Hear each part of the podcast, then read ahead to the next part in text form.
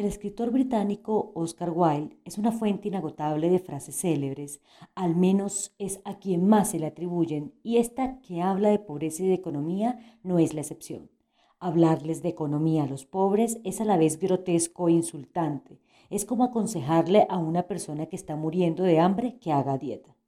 El tema viene a colación por la polémica suscitada por la actualización de la línea de pobreza extrema per cápita publicada recientemente y que se mantuvo en 137.350 pesos individuales, mientras que para un hogar de cuatro personas quedó en 549.400 pesos cifras que disparan una lluvia de críticas e interpretaciones, pero que se deben aceptar como un punto de partida para tratar de resolver uno de los problemas del modelo económico global más irresolutos.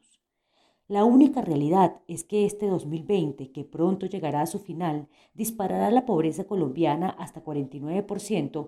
En pocos meses, 10 millones de personas se sumarán a los pobres actuales y generarán un frente de problema que venía amenazando y avanzando en soluciones estructurales.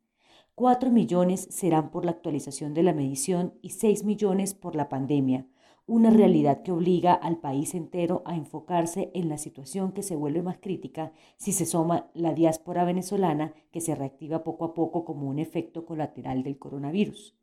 Prácticamente la mitad de la población colombiana estará en situación de pobreza y ese es un problema inédito que hay que enfrentar con soluciones la pobreza extrema llegará a 14% con la probabilidad de que al menos 4 millones de personas que no estaban registradas como pobres o muy pobres ahí entren. Lo que ha hecho el DANE es corregir los errores del pasado en la medición y es una buena noticia, porque lo que no se mide no se puede evaluar ni comparar de cara al planteamiento de soluciones que deben involucrar alcaldes, gobernadores, universidades, sector productivo y por supuesto al gobierno nacional.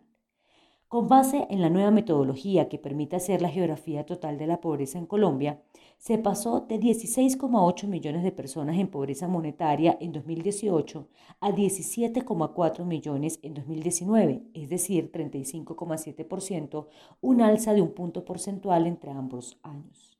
La línea de pobreza monetaria per cápita se ubicó en 327.674 pesos, es decir, que para un hogar de cuatro personas llegó a 1.310.696 pesos.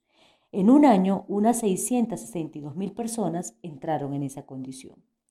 En el caso de la pobreza monetaria extrema, más de 729 mil personas ingresaron a esta situación, pasando de 3,9 millones de personas en 2018 a 4,6 millones en 2019, es decir, 9,6% de los colombianos. El punto de discusión real no debe ser que la línea de pobreza extrema per cápita se mantuvo en 137.350 pesos y que para un hogar de cuatro personas sea 549.400 pesos.